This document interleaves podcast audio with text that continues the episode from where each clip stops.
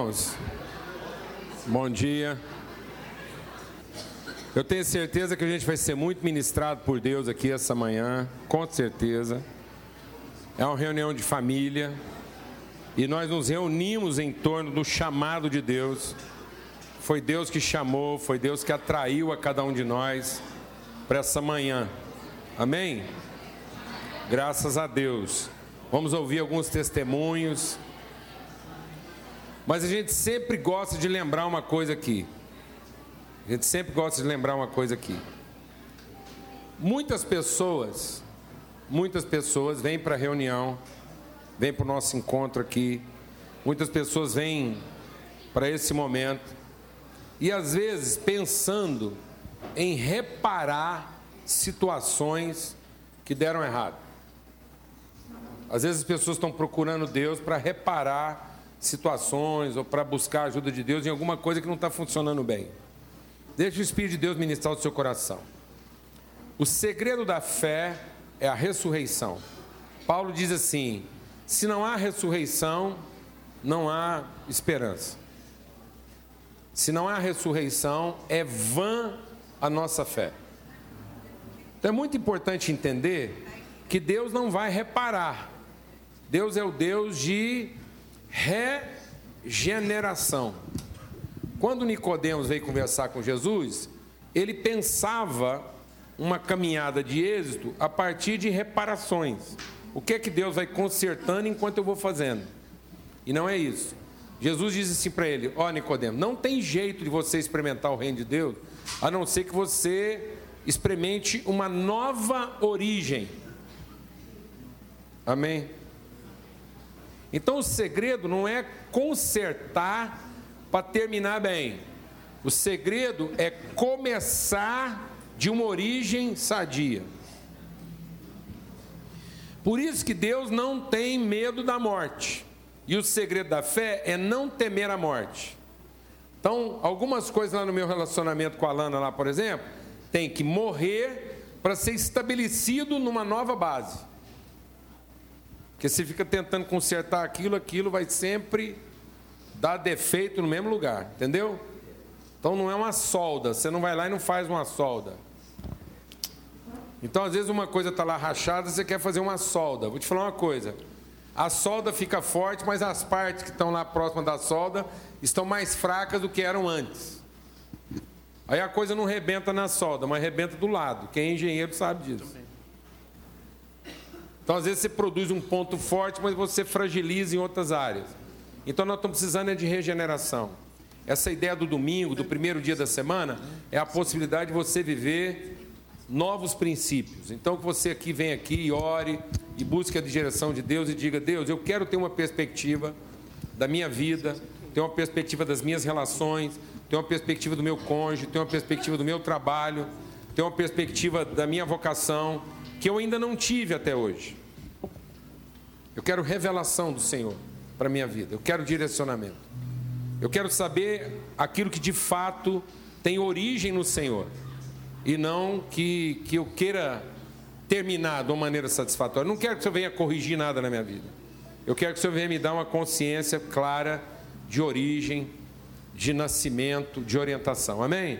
Então faz uma oração aí agora, se coloque diante de Deus, nós vamos ser ministrados aqui em adoração, em louvor para a nossa fé ser fortalecida e você coloca a sua vida aí agora diante de Deus. Bom dia, igreja. É, a gente queria dar um testemunho aqui sobre o acampamento de jovens, né, que acabou sendo de família mesmo. É, que a gente esteve no final de semana passado. E o que eu tenho para falar assim sobre o acampamento, o God Vibes, que a gente, né, o nome do acampamento era esse é que realmente a vibe do acampamento era totalmente assim. O nosso Deus e o amor dele é, foram dias maravilhosos no Araguaia, que a gente pôde estar lá num grupo de quantas pessoas? 105 pessoas. E ontem a gente teve até um pós-acampamento, a gente pôde compartilhar um pouco sobre o que foi esse tempo, né? A gente pôde reencontrar e matar a saudade. E o que eu compartilhei é que esse acampamento de fato marcou as nossas vidas. Eu cresci na igreja, teve uma coisa que eu fui muito nessa vida foi acampamento de todo jeito, de toda faixa etária. E eu falei que se não foi o melhor, está entre os cinco, mas eu acho que foi o melhor mesmo acampamento da vida. Foi o melhor, foi o melhor, verdade. Eu fiquei assim, não, será que eu vou desonrar algum, né? Mas não, foi o melhor mesmo. E assim, é, é muito maravilhoso poder ver, é, eu estou muito impactada de poder ver uma geração que tem se esforçado para viver a verdade do amor de Deus. Né? Como eu, falei ontem, em tempos de tanta mentira, a gente tem vivido numa geração é, que prega mentira o tempo todo, que prega a gente viver uma vida cheia de máscaras. E é muito bonito a gente poder ver a gente se esforçando para relacionar algo de tão verdadeiro, né? Então a gente brincou, nossa, lá tinha que estar tá todo mundo de crachá, porque as irmãzinhas aqui estão maquiadas, chegou lá na Araguaia, meu Deus do céu. Ninguém sabia quem que era quem, né? O cabelo meio molhado, sem maquiagem, estava irreconhecível. Eu falo por mim mesmo. Quem me vê aqui, quem me vê lá, não sabe quem que era quem, mas está tudo certo. E foi muito bom, assim, poder ver que nem isso atrapalhou a, a qualidade do nosso relacionamento, desde a hora que a gente acordava até a hora que a gente ia dormir o tempo todo a gente sentia mesmo a presença de Deus e a Bíblia fala que Deus é amor. Então, onde a gente estiver se amando, ali Deus está. Então, foi perceptível isso mesmo. Eu voltei de lá totalmente renovada, impactada e decidida a estar mais com os meus irmãos.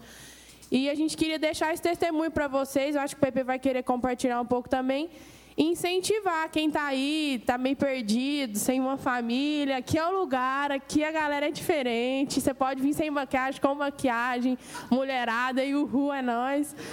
Que você vai ser muito bem amada. E os meninos também. É, foi maravilhoso. E foi assim, irmãos. Cadê a Maísa? Não está aqui? Tá ali quietinha. Maísa, vem cá, por favor. Vem cá nos abrilhantar com a sua alegria. Palmas para Maísa! Oh, é, vamos chamar. Vamos chamar todo mundo que estava no acampamento aqui, só para a igreja ver o tanto que a gente é bonito. Vem cá, gente. Todo mundo aqui, ó, acampamento, já vi ali, ali. Vem, Laurinha, pode vir, princesa.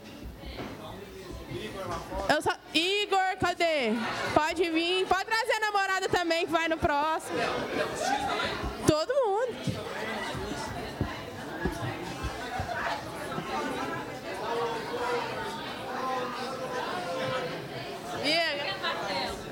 Eu vou passar para Maísa que ela pode continuar. E aí, irmãos? Bom dia. Eu não sou dessa turma aqui, não, mas eu tenho a mesma idade. mas bem, é, nós não estávamos também com planos de ir para o Araguaia, porque nós somos assim de uma turma mais madura, né? E mas aí foi uma grande surpresa que o Ricardo pediu a gente, vamos, tia Maísa. Eu falei, uai, vou ver com o marido e para a gente foi muito bom estar tá ali com o pessoal, com os meninos. Pude ver também dessa liberdade lá junto com eles. E há um tempo atrás, eu até comentei com o Juninho, falei, Juninho, a gente está precisando aqui do, dos jovens ter um movimento maior, porque quem que é a força profética da igreja é a mocidade. Sempre foi, sempre vai ser, né? E lá naquele acampamento a gente pôde ver esse mover, e foi uma bênção. Um povo bonito, gente. As meninas apareciam de biquíni e eu falava, Jesus, vou ficar de bermuda. Uns meninos de sunga, que eu falava, meu Deus, existe? Mas estava todo mundo. Aí eu pus biquíni e falei assim: eu tô na liberdade do espírito, pus meu biquíni. As meninas foram muito generosas comigo. E, mas a gente tinha essa liberdade sem aquela, sem aquela pressão, sem aquela coisa chata. Nós estávamos ali e, e tinha muito respeito. Eu também participei de alguns acampamentos, não tanto como a Bebel, porque ela é mais velha. Mas eu participei de alguns e realmente esse foi o que a gente pôde ver assim, é, uma família. Era um grupo de família que estava ali reunindo para poder aprender mais de Deus e para poder mostrar Deus um para o outro. Nós estávamos ali brincando, nós falamos coisas sérias, nós jogamos muito truco, aleluia! Eu perdi mais do que ganhei, mas eu sou animada. E, mas isso, era aí, foi isso. O tempo todo a gente super é, aprendendo um com o outro. Não teve, não teve confusão, não teve briga. Nós estávamos ali, até falamos em salmos uns com os outros, né? E, e é isso. Vou entregar o microfone, senão não entrego mais. Amém, irmãos. Eu queria também testemunhar é, o quão bom foi nossa comunhão ali naquele lugar. É, eu estava conversando com o Ricardo, que não está mais aí, e o Araguaia é um, é um rio que normalmente ele recebe muito, muito movimento em todos os acampamentos que tem. É, de muito tempo sempre recebeu. E nunca houve na beira do Araguaia um movimento igual ao nosso ali.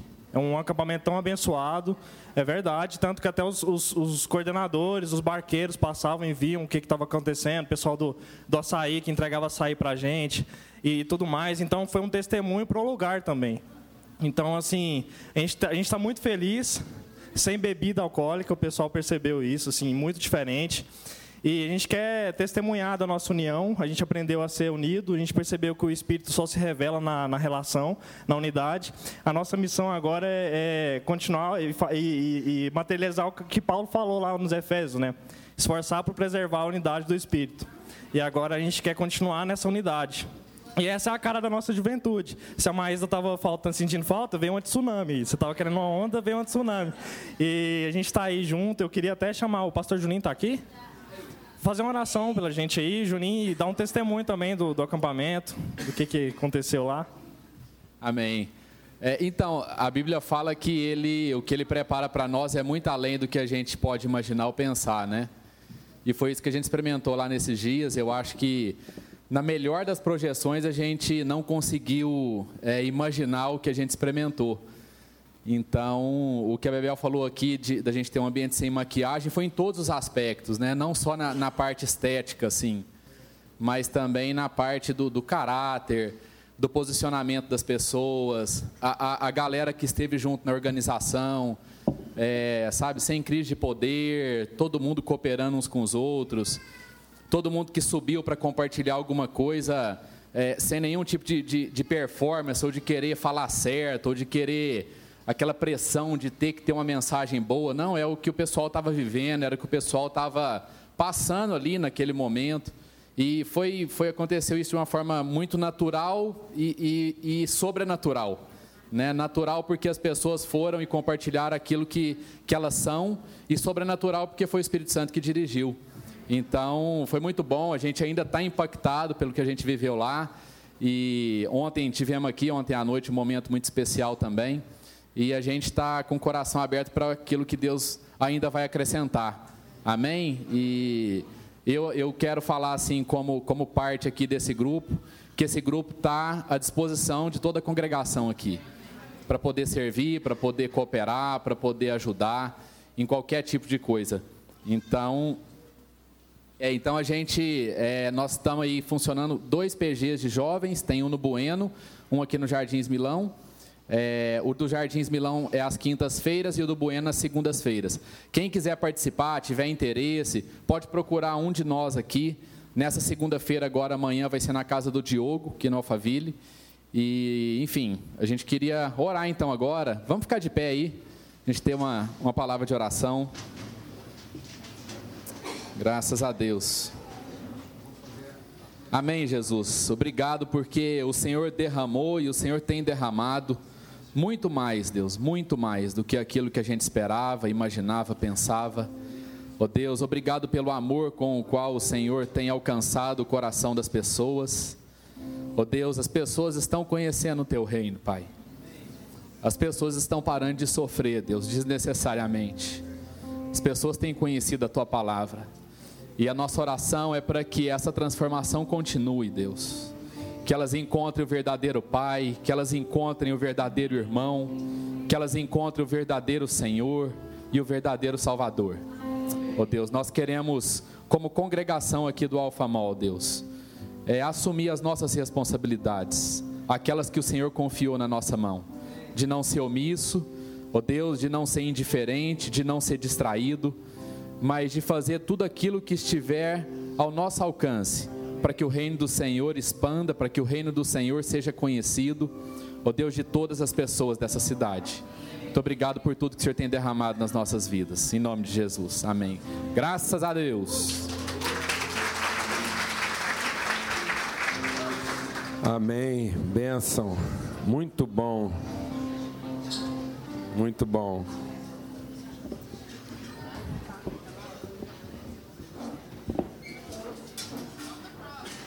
Amém. A Lana compartilhou comigo que a Ellen está aqui com a gente. Está aí? A Ellen está aí? Ô Ellen, nós não podemos perder a oportunidade, não. A Bíblia diz que quando a família de Deus se reúne, um traz cântico, outro traz palavra, outro traz testemunho, oração. Vem cá abençoar a gente aqui, em nome de Jesus. Em nome de Jesus. Aleluia. Graças a Deus. É um de Deus bom. Coisa boa ter vocês aqui. Amém. Você gostaria de compartilhar algo? Agora não tem jeito, né? Eu já pus essa, dessa prensa, agora que eu pergunto se você gostaria, né? Amém? Fica à vontade aí. Amém?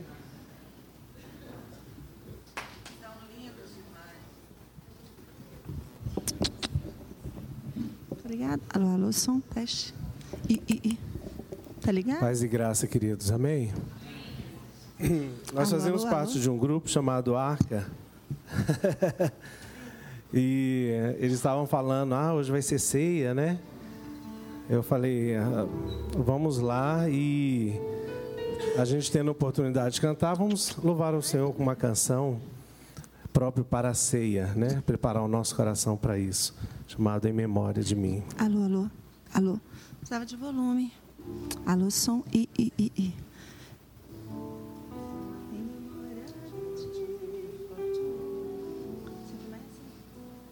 Alô, alô, alô, teste, som. I, I, I, I.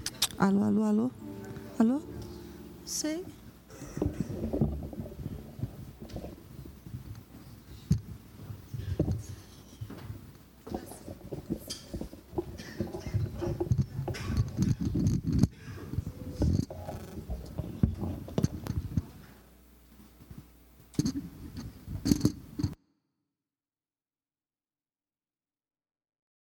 Queridos irmãos, graça e paz. Grande prazer estar com vocês. Obrigada, pastor, pela oportunidade.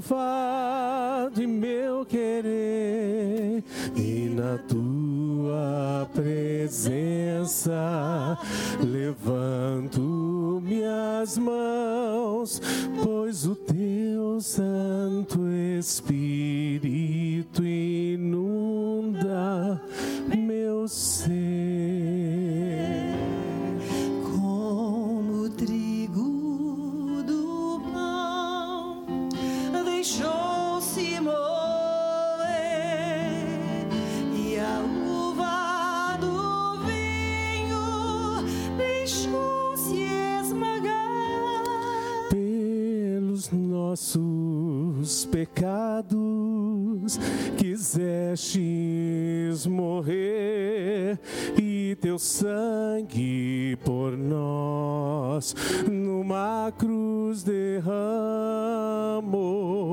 Aleluia, te louvo de todo o coração a teus pés deposito e meu querer. E na tua presença presença, levanto minhas mãos, pois o teu Santo Espírito inunda meu ser. E na tua presença levanto minhas mãos, pois o teu Santo Espírito inunda meu ser.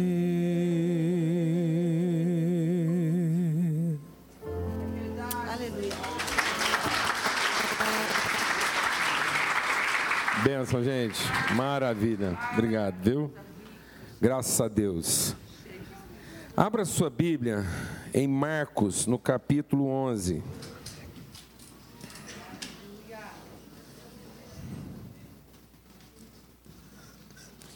Eu vou fazer assim para vocês reparar que eu estou lendo a Bíblia que foi feita para o acampamento também. O pessoal teve o mimo de produzir uma Bíblia, foi uma edição especial para ser distribuída para todos os acampantes. Então foi um presente dado lá para todos os acampantes. E agora eu estou lendo aqui, e é o seguinte, foi um presente, mas pelas obras sociais, projetos que a gente desenvolve, eu estou pronto a vender a minha por qualquer mil reais. Então, qualquer oferta acima de mil reais, eu constrangido, entendeu? Acho que o pessoal do acampamento não vai se aborrecer, né? Tá bom? Mas muito bom, eu fiquei assim encantado com a iniciativa lá. É, Marcos 11, a partir do verso 15. E foram para Jerusalém. Entrando ele no templo, passou a expulsar os que ali vendiam e compravam. Derrubou as mesas dos cambistas e as cadeiras dos que vendiam pombas. Não permitia que ninguém carregasse qualquer mercadoria no templo. E também os ensinava e dizia: Não está escrito: A minha casa será chamada casa de oração para todos os povos? Vocês, porém, a têm transformado em covil de mercadores. E os principais sacerdotes e escribas ouviam essas coisas e procuravam um modo de lhe tirar a vida, pois tinham medo, porque toda a multidão se maravilhava da sua doutrina. Em vindo à tarde, saíram da cidade. E ele não permitia que ninguém carregasse mercadoria no templo. Amados, o nosso empenho aqui é, é, é meditar na palavra de Deus, para que isso fundamente a nossa fé. Né? A fé vem de ouvir e meditar na palavra de Deus. É muito importante entender isso, como é que Deus quer trabalhar a transformação do nosso entendimento. Às vezes a gente quer usar a palavra de Deus como um elemento externo à nossa vida. Então eu penso que eu tenho que decorar a palavra de Deus para usar a palavra de Deus contra Deus. Então Deus fez uma promessa e agora eu vou pegar essa promessa como uma fatura, uma promissória e vou lá receber essa promessa de Deus. Isso é um elemento externo. Isso não tem nada a ver com a minha vida, com a minha natureza. E nada mais contra a palavra de Deus. Isso é a letra. Tanto é que é, a gente até substituiu isso, né? Um, um povo antigo dizia, numa promissória tenho uma letra. Então vou lá receber a letra, porque aquilo não traduz o espírito, não traduz uma relação. Traduz um, um empenho comercial. Então, a Bíblia não é letra, não é a letra, não é a promissória que eu vou lá receber de Deus como uma fatura, uma dívida. A palavra de Deus é para transformar meu entendimento, transformar minha natureza, minha consciência de identidade e de relação. Então ela não é um elemento externo, ela é um elemento interno. Então a palavra de Deus ela não tem que ser usada contra Deus, nem contra as circunstâncias. A palavra de Deus tem que ser usada contra mim. A palavra de Deus ela é para ser usada contra mim, contra meus sentimentos naturais, contra aquilo que a minha natureza revela fora daquilo que é o projeto de Deus. Então a palavra de Deus não é para pautar o comportamento de Deus e nem para pautar o comportamento dos outros.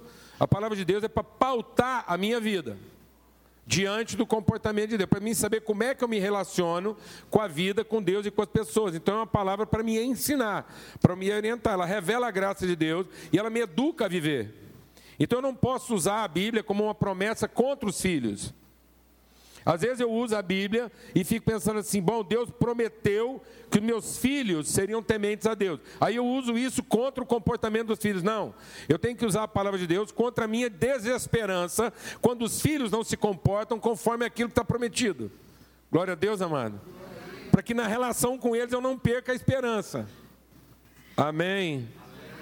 Então seria natural, às vezes, você perder a esperança, seria natural você desanimar, seria natural você se ressentir, seria natural você se magoar. Então acontece uma situação, é da natureza humana se magoar, é da natureza humana se ressentir, é da natureza humana perder a esperança, é da natureza humana perder a paciência, mas a palavra de Deus vai transformar o meu entendimento para que agora eu viva da fé. A fé é a certeza daquilo que não é natural, aquilo que não é visível na natureza humana. Então a fé é a certeza das coisas que ainda não se veem. Então a natureza humana aponta uma coisa, mas agora em mim habita uma natureza divina que é alimentada pela, pela palavra de Deus. Na medida em que eu medito nessa palavra, eu vou me tornando consciente disso. E aí eu consigo enfrentar as circunstâncias e esperar que a história termine. Então a fé é para que eu chegue ao fim da história que está sendo contada e não queira concluir a história pela sua metade. Amém? Às vezes as pessoas me perguntam a respeito de determinadas circunstâncias e eu digo: olha, a história ainda está sendo contada.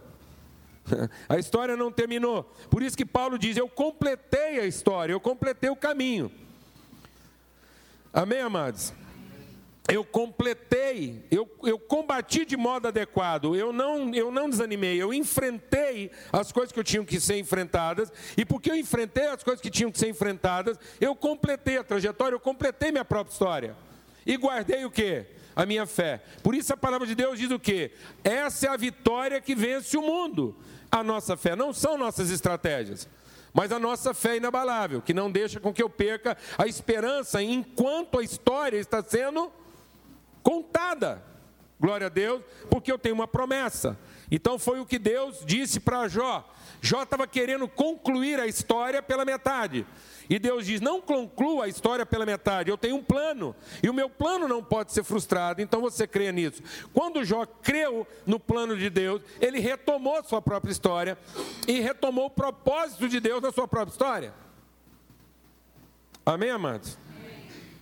Quando Jó entendeu que a história estava sendo contada e que Deus tinha um plano, o que, que aconteceu? Ele voltou a ser protagonista e deixou de ser coadjuvante. Ele deixou de ser alguém que é parte ativa. Ele passou, ele voltou a ter iniciativa na história, porque ele não estava mais vencido pela desesperança, pela amargura, pelo ressentimento ou pelo desânimo. Então, a gente tem que meditar nessas coisas e, e entender que a vida vai sendo desenhada à medida em que a minha fé opera. Porque caso contrário, a minha vida é um rabisco, que ninguém entende, nem eu mesmo. Amém? Glória a Deus. E aí a gente às vezes tem que trabalhar alguns conceitos, né?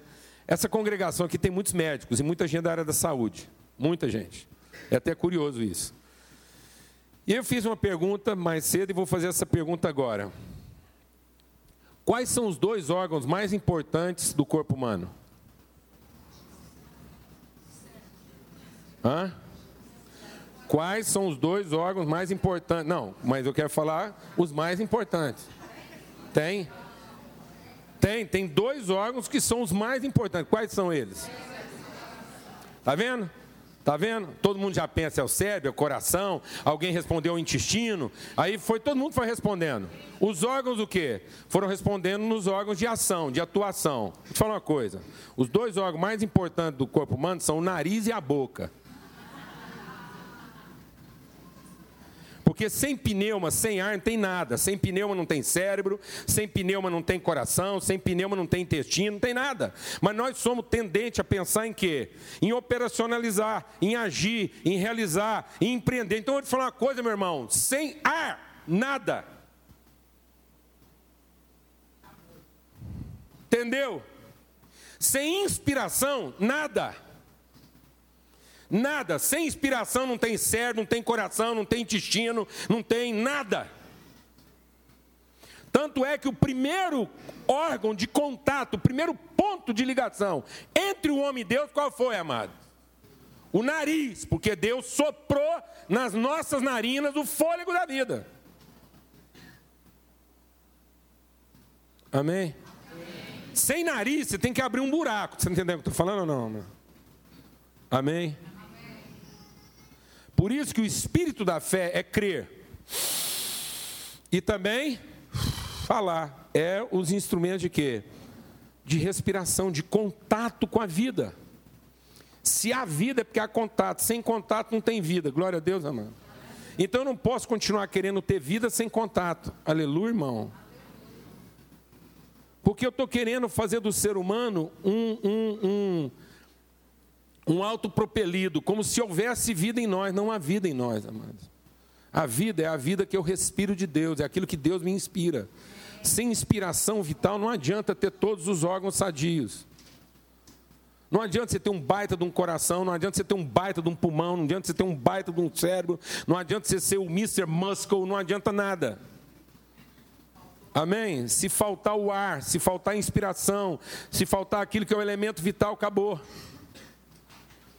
Por isso, amados, a gente cada dia mais convive com pessoas que estão nascendo com a mente fritada. Tem cara que já não nasce mais com cérebro, nasce com carvão, você está entendendo? Eu encontro jovens hoje que, em lugar de cérebro, tem um carvão, porque ele está sendo gerado pela ansiedade dos seus pais, pela culpa, pelo medo, pela experiência que não deu certo. O cara já vai para um casamento com a carta de divórcio no bolso. Com a carta de divórcio no bolso, ele já vai para as relações, ele vai para as relações antecipando, ele já quer entrar na coisa sabendo onde é que fica a porta da saída. Quem está entendendo o que eu estou falando aqui? Então ele não tem um cérebro, amado, ele tem um carvão na cabeça, ele tem um bife queimado. O coração dele já está oxidado, o pulmão dele, metade já está comprometido. Ele respira só com uma parte, ele nasceu com um rim só. Porque tudo que você coloca dentro dele já está bichado. Ele já funciona com um terço, um décimo, um milésimo daquilo que seria a sua capacidade total. Porque ele está contaminado de pensamentos, de ideias, de, de, de sentimentos, de emoções. Porque ele está sendo formado das ansiedades humanas, ele está sendo formado da operacionalidade humana, ele está sendo formado para funcionar imediatamente, não para ser inspirado, para ser ventilado para ser soprado. Amém? Então é isso que Jesus está dizendo, que nós mudamos a natureza das coisas. Nós mudamos o propósito das coisas. E aí ele está falando de templo. E quando ele está falando de templo, ele está falando da habitação de Deus, somos nós. Ele não está falando do prédio, ele está dizendo da nossa vida. Nós somos o templo, a nossa relação é templária. Eu tenho que entender que a minha relação com os meus amigos é onde Deus habita. E, e nós mudamos a natureza das relações. Nós mudamos o propósito do nosso corpo, nós mudamos o propósito da nossa amizade, nós mudamos o propósito dos nossos encontros. Jesus está dizendo: nós, vocês foram feitos para representar uma coisa e vocês mudaram o sentido disso. O sentido. E em que, que nós mudamos o sentido? Ele diz: vocês transformaram uma vida que era para ser um lugar de encontro, num lugar de reuniões. E Deus abomina, então vamos trabalhar um conceito aqui: Deus abomina reunião solene.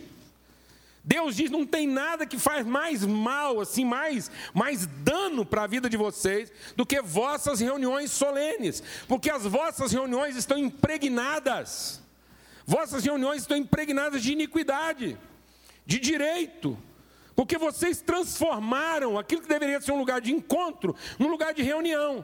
Ah, mas não é a mesma coisa? Não, não é a mesma coisa. A gente se reúne em torno de um interesse. E a gente se encontra numa consciência. Não adianta todos estarem sendo contemplados no seu interesse se isso não está formando uma consciência única. Repetindo a música do Oswaldo Montenegro que diz: A gente se encontra, mas nunca está junto. Então Jesus está dizendo o que, que faz a diferença entre reunião e encontro. Reunião é mercado, encontro é igreja. Então, igreja é lugar de encontro, lugar de reunião é mercado, é shopping center, é feira. Feira é lugar de reunião. Porque a feira é um lugar que reúne muita gente, onde existe o grupo que está ali porque quer vender, e o outro grupo que está ali porque quer comprar. É simples assim. Não é um encontro, é uma reunião. É uma multidão reunida com um único interesse: fazer comércio. Aí você pensa que aquilo é um encontro, e não é. Você não vai na feira para encontrar o Antônio do tomate. Você vai lá para reunir o seu interesse ao dele. Porque o Antônio do tomate tem interesse em vender tomate e você de comprar. Aí vocês começam a estabelecer uma relação fraterna, porque você gosta do tomate e ele, e ele gosta de você porque você paga, entendeu? Você é um cliente fidelizado, porque compra e paga toda semana você está lá, então ele te trata bem. E o tomate dele é bom, você também trata ele bem. Mas qual foi a última vez que você foi para a feira e assim, foi, gente, estou doido para chegar sábado, porque tem uma semana que eu não consigo tirar o Antônio do tomate da cabeça. Ele vem na minha cabeça, eu vou orar, ele está lá, estou incomodado. E tem, alguma coisa acontecendo com o Antônio do Tomate. Eu já não aguento mais esperar chegar sábado. Aí chega sábado e fala, ô oh, Antônio, meu Deus, já não aguentava mais esperar chegar hoje para te encontrar. Está tudo bem com você, Antônio? E ele fala assim: tá, tá tudo bem, tá tudo jóia. Beleza. Fala, não, Antônio, não pode. Tem que estar tá acontecendo alguma coisa. Porque a semana inteira eu não parava de pensar no você. Eu ia trabalhar, você estava na minha cabeça. Eu ia dormir, você estava na minha cabeça. Eu ia, eu ia comer, você estava na minha cabeça. Eu orei por você a semana toda. Fala para mim, Antônio. Tá tudo bem? A, e a Maria, a Tereza, tudo lá esperando você terminar a conversa com o Antônio lá para comprar o quê? Se o Antônio for muito seu amigo,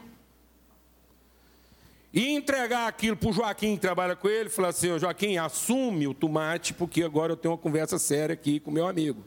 Aí ele sai da banca e fala assim, não, é verdade, o bicho está pegando, meu filho está se drogando, minha mulher está nervosa, alguma coisa desse tipo. Aí você vai poder ter um encontro.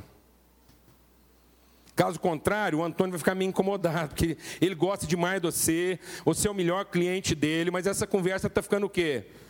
cumprido e fora de hora. Quem está entendendo o que eu estou falando aqui, amado? Porque por mais que ele goste de vender para você um quilo de tomate, ele está perdendo a venda de mais cinco. Você entendeu isso ou não, meu irmão?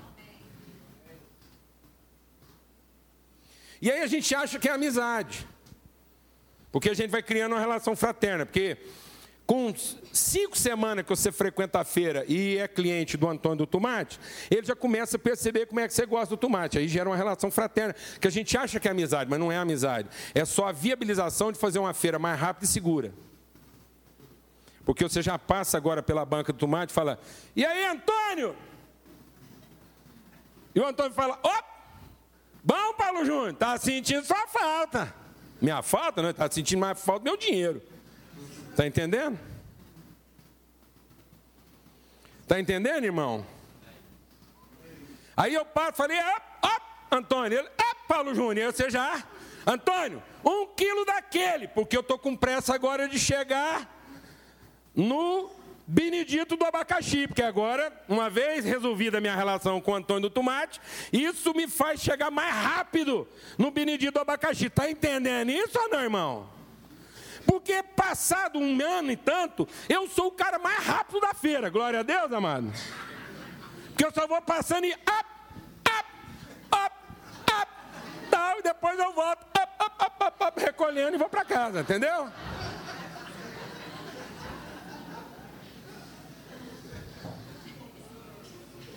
Faz uma experiência. Faz uma experiência, vai na feira cinco semanas seguidas e só dá tchau para o Antônio do Tomate. Fala, ô Antônio, bom? E ele fala assim para você, um quilo daquele, você fala, não, hoje eu não quero comprar tomate. E toda semana você faz isso. Vamos ver se a amizade aguenta. Ou se isso não era uma relação de interesse.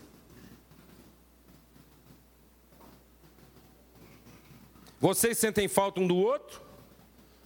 Ou você queria ter a segurança de tomar, comprar um tomate de qualidade pelo melhor custo-benefício e ele tem a certeza que você paga direitinho? Força uma barra em cima da banca. Por isso, amados, as pessoas hoje, elas procuram igreja mais ou menos igual quem procura restaurante. Nada melhor, estou cansado, está difícil, está pegando, então vou procurar uma restauração por uma restauração em cima de uma deficiência nada melhor do que um restaurante. E aí as pessoas indicam igreja igual indica restaurante. Rapaz, contém um lugar que tem uma rabada, uma muqueca. Você não tem noção. Ela é servida lá às nove e às onze, mas vai às nove tem menos gente.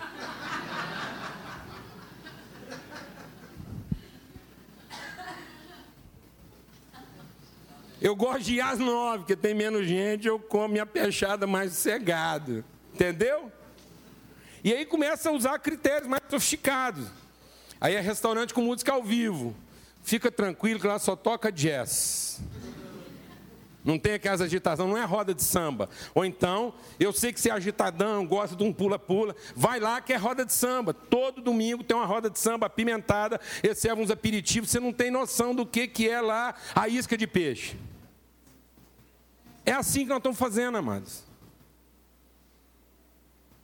Um empresário me ligou essa semana, porque ele foi numa reunião e estava tendo uma discussão lá sobre definição de pecado. E ele virou para mim e falou assim: Paulo Júnior, como é que é esse negócio assim? Como é que entrou pecado no céu? Se o céu é um lugar tão arrumadinho, Deus é que estava no controle, Deus é que está organizando tudo lá. Como é que houve espaço para pecado? Eu falei para ele, falei, olha, seguinte, vou te contar como é que a história começou. Lúcifer, Lúcifer era o ISO 9000 do céu. Lúcifer era ISO 9000, porque está lá onde? Está lá em Ezequiel 28. Fala lá daquele que era o sinete da perfeição. Ele vestia de pedrarias. Então as vestimentas de Lúcifer eram reluzentes. Tanto é que ele chamava o quê? Lúcifer. O iluminado. Então Lúcifer era o Illuminati do negócio lá, ele era o iluminado, ele era reluzente. Parecia que ele era vestido de lantejoulas, de pedaços de, de espelho. Então era pedraria danada, toda vez que batia luz no Lúcifer, ele era quase assim, quase não dava para olhar para ele. E ele era o sinete. Sinete não é sinim, de trim, não. Sinete é uma marca. Sinete é um selo, é, um, é, um, é, um, é uma marca que era colocada como um carimbo. Então, todo o serviço prestado, o Lúcifer, de acordo, aceite. Então, ele é que dava o aceite de toda a obra feita. E isso funcionou bem na cabeça dele, porque ele, sendo iluminado, ele achou que era luminoso. Entendeu? Ele era um bom reflexo. E aí, de tanto brilhar, ele achou que era luz. Entendeu, irmãozinho? Aí o Lúcifer falou: rapaz, e não é que eu posso prosperar aqui? Não é que eu posso tirar uma vantagem desse negócio? Vou começar a pôr preço no meu serviço. Vou fazer comércio. Então, amados, pecado e comércio têm a mesma origem. Toda relação que se estabelece pelo comércio é pecaminosa. Porque é prostituição. Porque é uma relação baseada em quê? Interesse. Em tirar vantagem daquilo que eu deveria oferecer de graça, eu ponho preço nisso. Toda relação que tem origem numa perspectiva comercial é promíscua, é prostituta. Porque eu não estou entregando tudo que eu posso, eu só estou entregando aquilo que vai ser efetivamente pago para ser entregue. Então, o pecado nasceu o dia que nasceu o comércio. Por isso que Jesus diz: Eu não quero que haja comércio no coração de vocês. Então, só é de fé o que não é comercial. Porque tudo que não vem de fé é pecado. Então a pergunta é simples: você trabalharia com o mesmo entusiasmo, você faria as coisas com o mesmo empenho, a mesma disposição e com a mesma qualidade que você anda fazendo, se você perceber que não vai receber, no mínimo, aquilo que é a sua mínima expectativa pelo que você está fazendo? Você vai continuar entregando com o mesmo entusiasmo, com a mesma alegria, com a mesma disposição, você vai continuar fazendo tudo que você está fazendo, com a mesma alegria, com a mesma disposição, com o mesmo entusiasmo, se você não tiver a certeza de que vai receber alguma coisa por isso, então é prostituição. então você está fazendo por interesse, então você está fazendo porque está sendo pago. Isso é comércio. Isso é pecado. Porque tudo que não vem de fé é pecado. Então é isso que faz a diferença entre encontro e reunião. Por isso, Paulo diz o quê? As vossas reuniões andam fazendo mais mal do que bem. Deus abomina a reunião associada ao quê? A interesse particular. E por que que Paulo diz que as nossas reuniões estão fazendo mais mal do que bem? Porque a gente se reúne para comer e não para repartir. Por isso que Deus abomina. Porque nós temos que ter encontros e não reuniões. E encontro é o seguinte: deixa o Espírito de Deus ministrar o seu coração. Encontro é aquilo que eu vou, eu vou cruzar. Eu vou cruzar os interesses. Eu vou fazer cruz dos interesses. Eu estou abrindo mão do interesse em favor da relação. Reunião é quando nós associamos interesses. Você entendeu isso, amado? Entendeu? Então nós reunimos interesses para tornar isso melhor. Então Babel, nas, a primeira reunião religiosa, a primeira reunião religiosa foi uma reunião de interesse comercial. Babel o que, que foi? Foi uma, uma reunião em nome de Deus. O povo se reuniu em nome de Deus. E o povo se reuniu para produzir algo tão consistente, tão forte, que fosse capaz de tocar a Deus. E tocando a Deus e sendo forte o suficiente pela reunião dos interesses, isso protegeria o futuro de todo mundo. Ó, e sabe o que formou isso? Babilônia, a mãe de todas as prostituições. Então, toda forma de prostituição é religiosa. Toda forma de religião por interesse é prostituta. Então, prostituição, um prostíbulo, é um templo ao comércio. Entendeu isso, amado?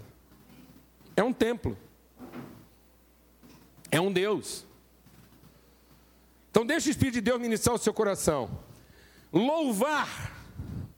Para converter. Quando você louva pensando em converter Deus, não é Deus que você está louvando, é Lúcifer. Quando você ora pensando que a sua oração vai converter Deus a você, e que porque você orou, Deus vai fazer o que você está querendo, você não está orando a Deus, você está orando a Lúcifer. Porque você não está buscando uma vontade, você está tentando atender seu interesse. Então, isso é um encontro de família. Família é para a gente celebrar, para a gente servir, para a gente encontrar um ao outro e entregar aquilo que está no nosso coração em favor um do outro. Por que, que a gente se empenha em estar aqui? Por que, que a gente, às vezes, viaja uma madrugada para estar junto? Porque é o encontro da família. Não é a obrigação de vir aqui fazer alguma coisa pensando que outra pessoa não poderia fazer no lugar. Às vezes as pessoas veem a gente se empenhando e querendo estar junto, e não é porque fica pensando que alguém não será capaz de fazer no lugar. Ou que se alguém fizer no lugar não vai ser do mesmo jeito. Não é nada disso, amados. O empenho é pelo desejo de estar junto e ter alguma coisa para repartir. Por que, que os músicos têm que se esforçar? Você tem que se esforçar, eu tenho que me esforçar. Porque é pelo bem da família, porque a gente quer ser família e quer estar junto para entregar alguma coisa. E não para ficar avaliando se o que eu recebi me atende ou não. Por que, que os músicos têm que se esforçar? Porque sem música não tem culto? Ah, então, amado, toda vez que a sua família reúne, tem que ligar o rádio. Tem que tocar um CD. Senão não é família. Toda vez que a sua família reúne, alguém tem que pregar. Senão não é família. E a pregação tem que ser boa, não só é família, porque qualquer um, sexta-feira, que levantar lá e fazer alguma coisa, porque ele é família, a gente até assimila e aguenta. Glória a Deus, amados. Então, o que faz a diferença de encontro e reunião? É o seguinte: reunião é quando eu recebo o pão e como. Eu comer dois pecados, falar com a boca cheia e com menos repartir, entendeu? Estou cometendo dois erros aqui. Estou falando com a boca cheia, eu não devia ter comido sem repartir.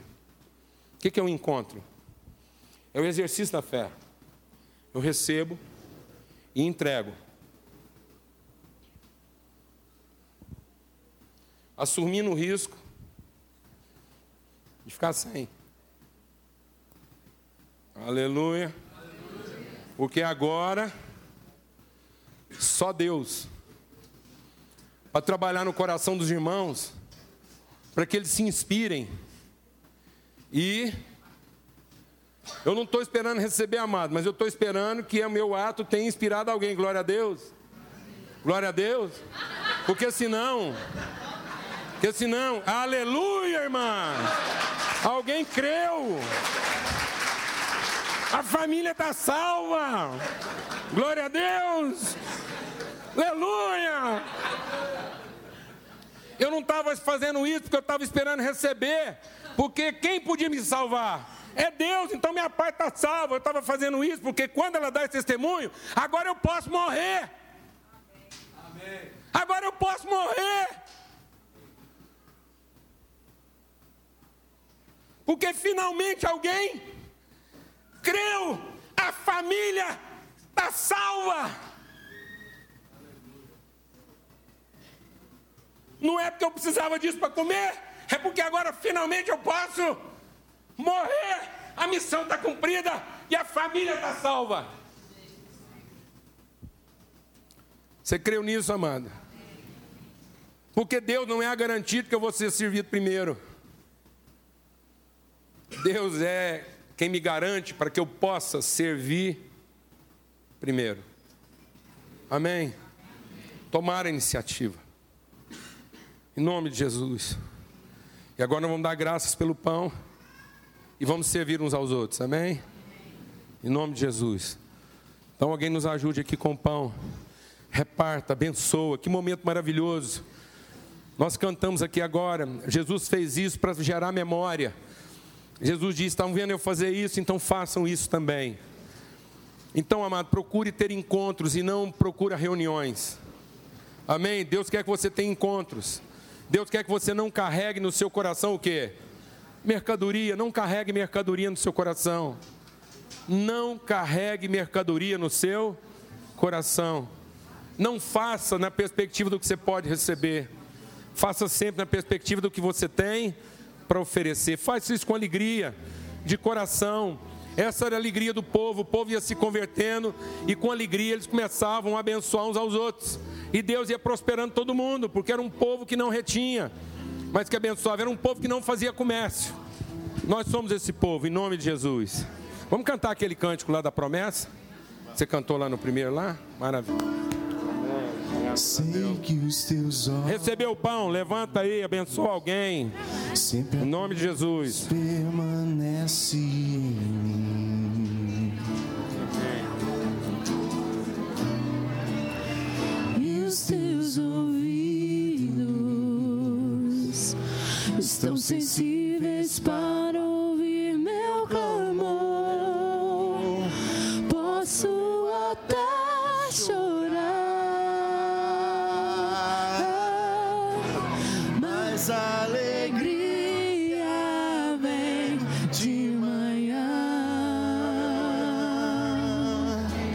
És Deus de perto e não de longe.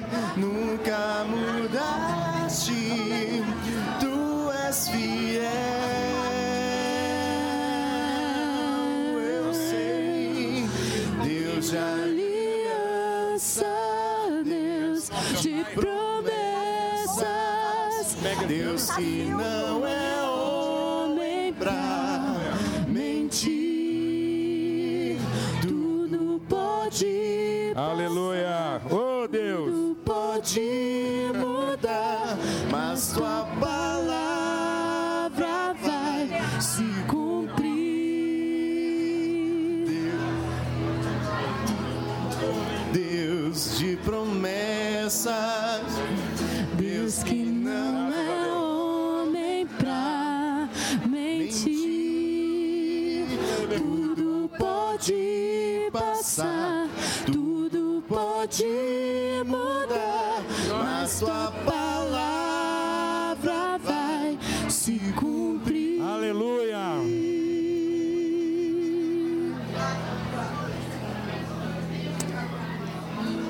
Está alegre, irmão? Amém? Graças a Deus. Não? Ô, gente, não tem pão lá fora, pelo amor de Deus. Tem? Já deu aí? Serviu aí? Pronto, aqui, ó.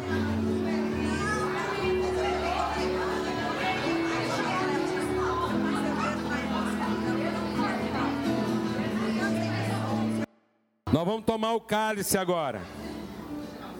O cálice da alegria. Amém? Por que, que é o cálice da alegria? Porque é o cálice do sangue derramado. Presta atenção. Reunião é coisa de parente. Encontro é coisa de família. Amém? Amém? Deus quer que a gente saia das reuniões para os encontros. Glória a Deus. Deus fala assim: por que, que reunião é coisa de parente?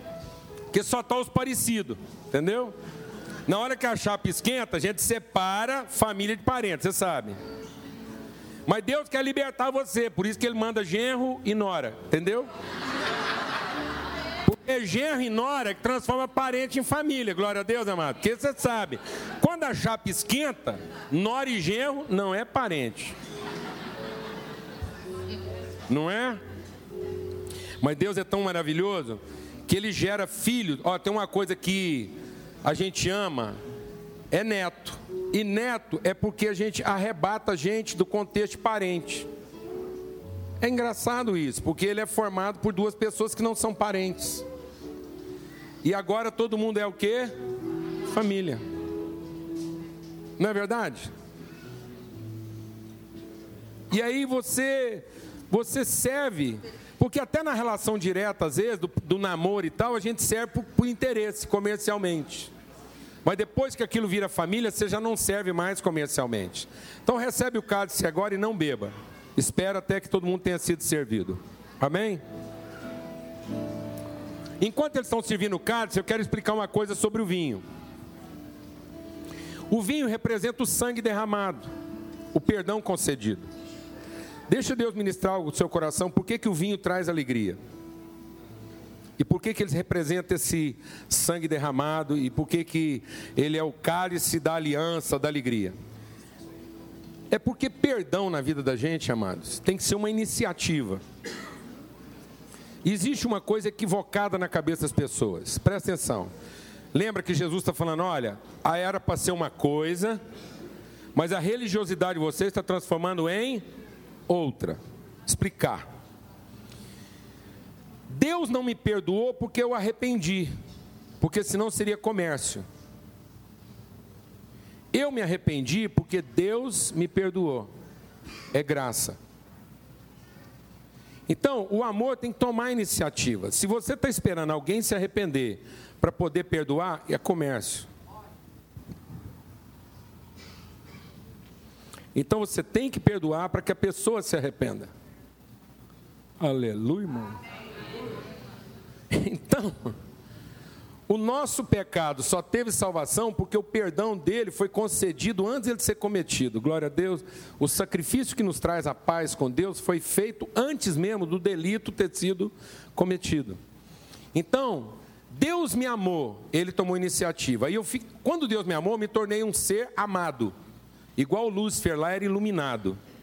Mas quando eu amo, eu me torno exatamente como Deus. Porque agora eu não sou mais amado, eu sou amor. Eu não sou mais iluminado, eu sou luminoso. Então Jesus disse o seguinte: vocês não são iluminados, vocês são luz. Então eu não posso me contentar em ser amado, eu tenho que buscar o quê? Amar como Deus me amou. Porque se você se contentar em ser amado, você vai fazer comércio disso, porque você vai fazer tudo para continuar sendo amado. Comércio. Entendeu? Entendeu? Então você não pode continuar fazendo tudo para ser amado, porque isso é comércio. Então Deus te amou, você foi amado. Então agora transforma isso em amor. Para que você não faça nada por comércio, porque agora você toma a iniciativa de amar.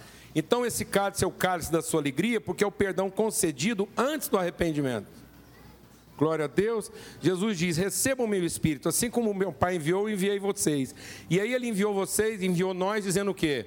Ele nos enviou dizendo o quê? Aqueles a quem vocês perdoarem os pecados serão perdoados. as pessoas estão à espera do seu perdão para se arrependerem. E você está achando que você está à espera do arrependimento delas para perdoá-las. Se você está à espera de que alguém se arrependa para perdoá-las, isso é comércio. Se você exercer o seu perdão antes que ela se arrependa, isso é graça. Glória a Deus. Glória a Deus. Em nome de Cristo Jesus. Em nome de Cristo Jesus. Então, bebê dele todos. Esse é o caso da nova aliança. Nós somos instrumento de misericórdia e perdão. No nosso coração só habita o que? Perfeita alegria. Amém? Em nome de Jesus. Graças a Deus. Por que, que a gente oferta? Porque gostou da peixada? Tem gente que oferta porque gostou da peixada, não gostou da peixada, não oferta. Ou então tem gente ofertando porque está querendo uma peixada boa. Tá entendendo o que eu estou falando ou não, mano? Não, mano. A gente oferta porque nós queremos ver isso funcionando. Nós queremos ver a família cumprindo o seu propósito. A gente não oferta para ter uma banda boa, um pregador bom e um prédio bom. Amém, mano? Amém. Aleluia. Porque senão isso é comércio. A gente oferta porque a gente quer que isso chegue a mais pessoas. A gente oferta porque a gente quer que cada um consiga fazer o seu trabalho bem feito, não tem que ficar preocupado e nem fazendo disso um comércio. Em nome de Jesus. Então é o nosso empenho. A oferta porque você passou a semana inteira a oferta é porque você passou a semana inteira falando assim: vou encontrar minha família e tenho algo para oferecer. Isso é a mesma coisa da minha tia. Eu tinha uma tia, melhor cuscuz do mundo. Nem da minha mãe ganha. Minha mãe tenta me agradar com o cuscuz dela e eu elogio, mas igual da minha tia. E eu vi a alegria dela. Eu vi a alegria dela. Porque ela era uma pessoa que às vezes tinha dificuldade de falar ela não era uma pessoa falante. Ela não era uma pessoa assim, é, é, é, expansiva, que tomava iniciativa, mas eu via a alegria dela. Em passar uma semana preparando, comprando aqueles ingredientes, fazendo cuscuz, porque aquela era a oferta dela para família. E não tinha preço para aquilo.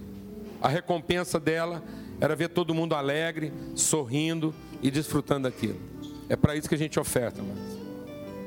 Amém? Para que haja alegria, para que haja condições, para que o trabalho possa ser feito. E não porque a gente está tentando remunerar ou adquirir mais alguma coisa com aquilo que a gente oferta. Amém? Então, antes de você sair, nós vamos terminar agora. E antes que a gente termine, no sentido de cada um ir para sua casa, Lembre-se de honrar aquilo que é o seu compromisso familiar. E também de colocar aqui os seus, seus pedidos de oração. Eu sou ruim demais de nome. Cadê a irmã que vem me falar do pai dela aqui? Você, Cacildo. Pronto, olhei para você, lembrei o nome. Pronto, tem quantas semanas que a gente orou pelo. Tem duas semanas que ela trouxe aqui um pedido de oração, a gente orou pelo seu Cacildo. Ele ia fazer uma operação grave, não é isso? Não é? Era na crônico, né? Vem cá falar.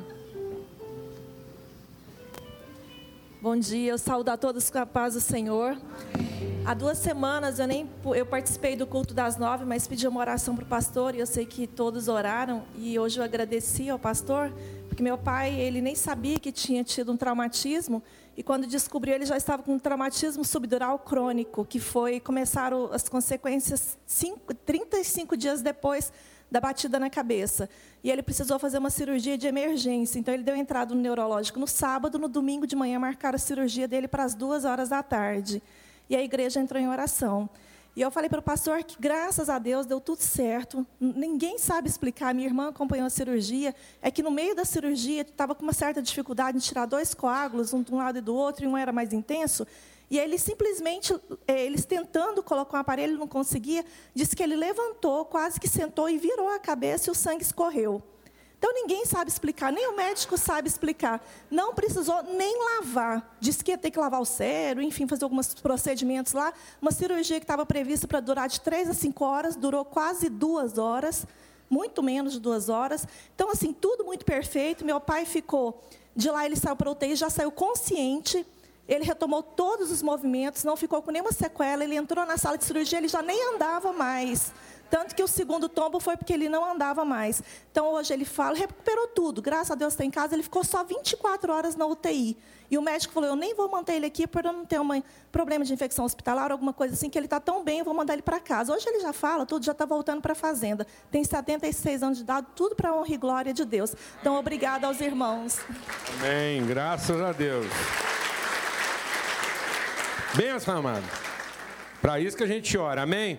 Agora vai lá, desfruta bem do paizinho, gasta tempo, porque todo mundo arrumou tempo para ficar com ele. Então agora tem que continuar arrumando, amém? Não é porque ficou sadio que todo mundo sai agora perturbado fazendo outras coisas, não. Agora aprendemos a lição, vamos desfrutar bem do paizinho, porque Deus devolveu. Porque também a gente ora por uns aqui, Deus ouve, mata o cara, ele vai para o céu, terminou o serviço e está tudo certo, amém?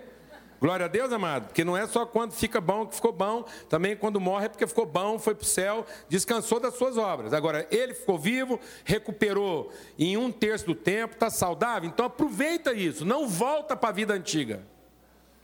Não volta para a vida antiga, volta para Jesus, entende que Deus está dando mais do que saúde, está dando a oportunidade de viver a vida de uma outra forma, não é verdade? Com certeza. Amém, amado? Então Deus cura sempre, nem sempre sara, mas cura sempre, amém? Então é por isso que a gente ora, para que a cura de Deus se opere na nossa vida.